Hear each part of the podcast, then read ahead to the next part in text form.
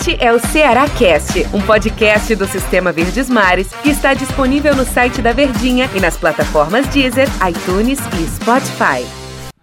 Olá, amigo ligado no Ceará Cast. Bom dia, boa tarde, boa noite, boa madrugada para você que nos acompanha, seja o horário que for aqui dos nossos podcasts, que muitas informações dos nossos podcasts aqui no Ceará Cash, em especial para você, torcedor alvinegra. A gente manda aquele abraço para você. E hoje eu, Denis Medeiros, estou aqui ao lado de Daniel Rocha, o comentarista que canta o jogo aqui na Verdinha. Tudo bem, Daniel Rocha? Aquele abraço para você e pra plateia. Bom dia, boa tarde, boa noite, boa madrugada, Daniel Rocha. Aquele Fala, abraço. meu querido Denis Medeiros, aquele abraço enorme, apertado e aconchegante a todo mundo que tá ligadinho conosco aqui no nosso Cearacast, que voltou a ser diário. Tô sempre reforçando aqui nesse retorno, porque é muito importante lembrar ao torcedor que nos assistia todo santo dia e ficou um pouco órfão nesse período aí da pandemia em algum momento, mas agora todo santo dia a gente está de volta com os nossos podcasts e eu sempre faço questão de abrir tanto o nosso Cearacast como o Fortaleza Cast falando do agradecimento, porque não fossem vocês aí, não faria sentido a gente aqui. Muito obrigado por reservar um tempinho no seu dia. Tamo junto. Ô, Daniel Rocha, você, na semana, né, no, no DR da semana que a gente chama, lá na TV Verdes Mares, no Globo Esporte, você falou que se retratou, né? Ah, a briga talvez agora seja para outras coisas. É, eu confesso que eu também estou preocupado, confesso que eu também penso igual a você. Antes eu também cravava, não vai brigar para. Ah, ainda acho que será não, não, não vai ser rebaixado. Mas é bom ficar atento, porque a briga sai de uma briga grande, de uma briga boa, por uma pré-Libertadores, por uma Sul-Americana, pra pelo menos nos próximos, sei lá, três, cinco jogos que o Ceará resolver ganhar dois ou três desses próximos cinco jogos, ele retornar pra briga lá de cima. Mas agora é um sinal de alerta ligado e é uma situação de que o Ceará tá perto da zona de rebaixamento, mesmo tendo um jogo a menos há exagero no que eu tô dizendo, mas ou, ou, ou há exagero no que eu estou dizendo, ou realmente a briga do Ceará a preço de agora, de hoje, é realmente para se livrar dessa parte de baixo do Campeonato Brasileiro. Pois é, pro torcedor que acompanha o DR, já aqui também minha gratidão, tamo junto. Mas pra você que tá meio sem entender o que o Denis tá falando, gravei lá pro Globo Esporte no DR da semana, porque no dia 20 de julho, há um, dois meses, né? é, passados, há dois meses, é, eu gravei falando de que Ceará e Fortaleza não iriam brigar por rebaixamento, que acabou-se essa história. O pensamento agora era coisas grandes. Naquele momento, Fortaleza estava ali no G4, como ainda está, e o Ceará ficava ali no sétimo, oitavo lugar, onde ficou e onde, inclusive, Guto Ferreira deixou a equipe. Apesar do futebol deixar muito a desejar, mas era essa a posição de tabela. O fato é que, mesmo enquanto permaneceu por um bom tempo na parte de cima da tabela, o time do Ceará não estava produzindo nada, tanto que o técnico mais longevo do Brasileirão, que era o Guto, foi demitido. Então, o que precisava era acordar para a vida. Coisa que ainda não aconteceu. E a galerinha lá de baixo, na hora da descida da montanha, do segundo turno, costuma crescer em pontuação. Então, o que, que acontece? O Ceará já é o 13 terceiro colocado e o que preocupa não é a posição atual, é cadê a luz no fim do túnel e a perspectiva de que vai jogar bola suficiente para ficar acima desse setor e não perigar brigar na parte de baixo. Então o que gravei foi falando a questão do seguinte, de que naquela altura há dois meses, a gente estava aqui num pensamento muito otimista e que infelizmente eu precisava reformular isso aí. Fortaleza segue na parte de cima ali da tabela Você mostrou humildade. bem distante disso, né? Não, e tem que ser. As verdades elas precisam ser repetidas, como diria o Wilton Bezerra, Adorei a aí. quem eu adoro. Então, enfim, naquela altura, eh, não tinha perspectiva de que houvesse uma queda tão brusca. Já o Fortaleza, por exemplo, eu sei que a gente tá no Cearacast, mas ele tá num momento ruim de seis jogos sem vencer, mas segue lá em cima. Então, não faz muito sentido a gente pensar nisso. Já o Ceará, nesse momento, é uma realidade.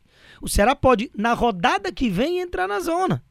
É uma rodada, são três pontos. O próprio Grêmio que abre a zona de rebaixamento tem jogos a menos. Então, infelizmente, aquilo que parecia bem distante já não é mais. Inclusive, a água já está batendo no joelho. E o que me preocupa é a projeção, Denis. É se vai ter bola e evolução suficiente para ganhar minimamente daqueles adversários que você deveria ganhar, sem precisar nem aprontar e pregar uma peça no- nos, nos mais bambambãs para que a coisa possa não ser dessa forma um pouco pessimista que eu tenho visto nesse momento e sei que a maioria dos torcedores também estão concordando.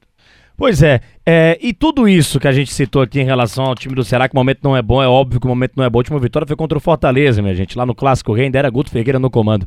É, o Thiago Nunes é o menos culpado disso tudo, Daniel Rocha. Eu tenho essa, essa percepção. Por mais que você citou aí que realmente é, já dá pra gente tirar alguma coisa do trabalho dele, porque ele teve tempo para trabalhar com o time, ele teve, teve, teve tempo para treinar o time do Ceará, e em dois jogos a gente viu pouca evolução ou quase nenhuma evolução. É, e uma chacoalhada que percebe, a gente percebeu no jogo passado contra o Santos, ele colocando algumas peças novas para jogar, como é o caso do Giovani, por exemplo, e o próprio Kelvin no time titular do Ceará. É, Thiago Nunes no contexto geral desse momento ruim que vive o time do Ceará, na minha visão, menos culpado, Daniel Rocha. Eu, eu acho que a culpa maior, não, ela tá lá nos jogadores. De jeito nenhum. Thiago não tem culpa de absolutamente nada, a não ser do, dos dois jogos fracos que foram desempenhados agora, que ainda assim não é culpa integral dele, mas ele tem, logicamente, por estar ali à frente do time e aceitou esse desafio sabendo das dificuldades, de que o Ceará não, não era para ter jogado um futebol tão horrível. Tão pobre. Como jogou nas duas últimas partidas, que foram as do comando dele. Só que o elenco que tá aí não é opção dele. Ele deve ter chegado e deve ter pensado, meu irmão, por que é que vocês, nesta altura do campeonato, estão sem lateral direito?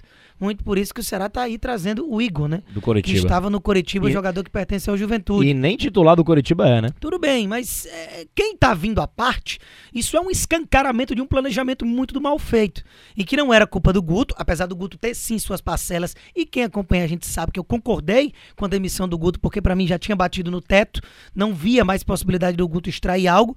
E imaginei que uma mudança de ares, e também gostei da opção de Thiago Nunes pelo perfil de técnico que é, que po possa dar certo.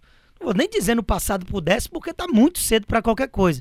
Mas, infelizmente, essas primeiras impressões, elas são muito pobres, porque está dando continuidade àquela pobreza absurda que era de desempenho do time do Ceará. Então, o que a gente espera é que, com o passar dos tempos e treinamento, algo aconteça para coisa ter aquele estalo e o Ceará jogar minimamente decente. O que é, que é minimamente decente? Cara, você ter pelo menos momentos superiores ao seu adversário, você obrigar o goleiro adversário a trabalhar, você produzir, você criar, você finalizar. É você jogar para fazer gol. Porque o objetivo do futebol é esse. E infelizmente não é o que tem acontecido com o Alvinegro. É, e, e acho que essa é a, a, a, grande dificuldade que o Thiago Nunes vai ter que fazer nesse time do Ceará, que é realmente essa parte ofensiva do Alvinegro de Porangabuçu. O Ceará não consegue atacar com qualidade, o Ceará não tem um jogo vistoso. E muito por conta disso que o Guto Ferreira foi demitido o Thiago Nunes veio para o comando técnico do time do Ceará. É, de fato, a gente chega a essa conclusão que a culpa. É, se a gente puder colocar a culpa, a culpa é, é, ela tá lá incluída nos jogadores. E tem muita gente ali que merece, merece puxão de orelha, merece um podcast especial só falando deles, né? Os protagonistas, os caras da frente. Incrível como o Ceará não tá conseguindo render nessa parte ofensiva e faz com que o Thiago Nunes e o Guto já estava fazendo isso, né? Por exemplo, o Rick era um titular com o Guto Ferreira até ele sair no último jogo. É, o, o, Thiago Nunes tentou Giovani, tenta Kelvin. Tá muito nas costas de jogadores que a gente não imaginava serem titulares do Ceará, exatamente porque as peças carimbadas do elenco não estão rendendo. A gente vai passar o ano falando sobre isso, Daniel Rocha. E o que dá de positivo para se avaliar do jogo contra o Santos, por exemplo, é justamente essa rapaziada é um, um, um, Kelvin que deu conta do recado ali, apesar de não ser aquela coisa maravilhosa de que olha o que jogou o Kelvin, deu conta do recado, conseguiu preencher bem os espaços, ocupação de espaço ali ele fez muito bem. O Giovanni, uma partida de extrema é, personalidade, de que você jogar a sua primeira partida numa Série A de brasileiro é, como titular e deu drible, deu início de passe, transições, perdeu ali, errou alguns passes que acabaram provocando ali jogadas perigosas do Santos, mas isso faz parte da adaptação. Mas no geral, o que dá para pincelar de positivo é só isso. É oportunizar essa garotada que, como você falou, e é um retrato exatamente dessa situação, é que mesmo que eles joguem a maior bola do mundo e resolvam, eles estarem ali jogando não é pelo que eles já apresentaram, é por uma necessidade de mudança. É porque quem deveria, por obrigação, expectativa, investimento e responsabilidade, render, não rende. Mendonça não rende, Vina não rende, Clebão ou Jael fica trocando um pelo outro e ninguém corresponde. O Lima não concordo que ele tenha que ir pro banco, mas tá devendo sim também. Ione Gonzalez nunca existiu. Então o que que acontece? Como é que vai funcionar desse jeito? Se as principais é, contratações, investimentos, manutenções para a temporada do meio para frente não estão entregando absolutamente nada. Então cabe a essa garotada segurar ali o piano. E por hora estão dando conta do recado e ainda bem, porque se não dessem, aí tava tudo perdido, né? Daniel, deu nosso tempo aqui, um assunto legal, interessante, legal assim, né, para debater, não é legal nada pro time do Ceará. Mas deu nosso tempo aqui, aquele abraço para você, até a próxima aqui no Ceará Cash, hein? Tamo junto, até a próxima. Valeu, tchau, tchau. Valeu para você também, torcedor Alvinegra, até a próxima edição aqui do nosso Ceará Cast. Grande abraço a todos. Este é o Ceará Cast, um podcast do Sistema Verdes Mares que está disponível no site da Verdinha e nas plataformas Deezer, iTunes e Spotify.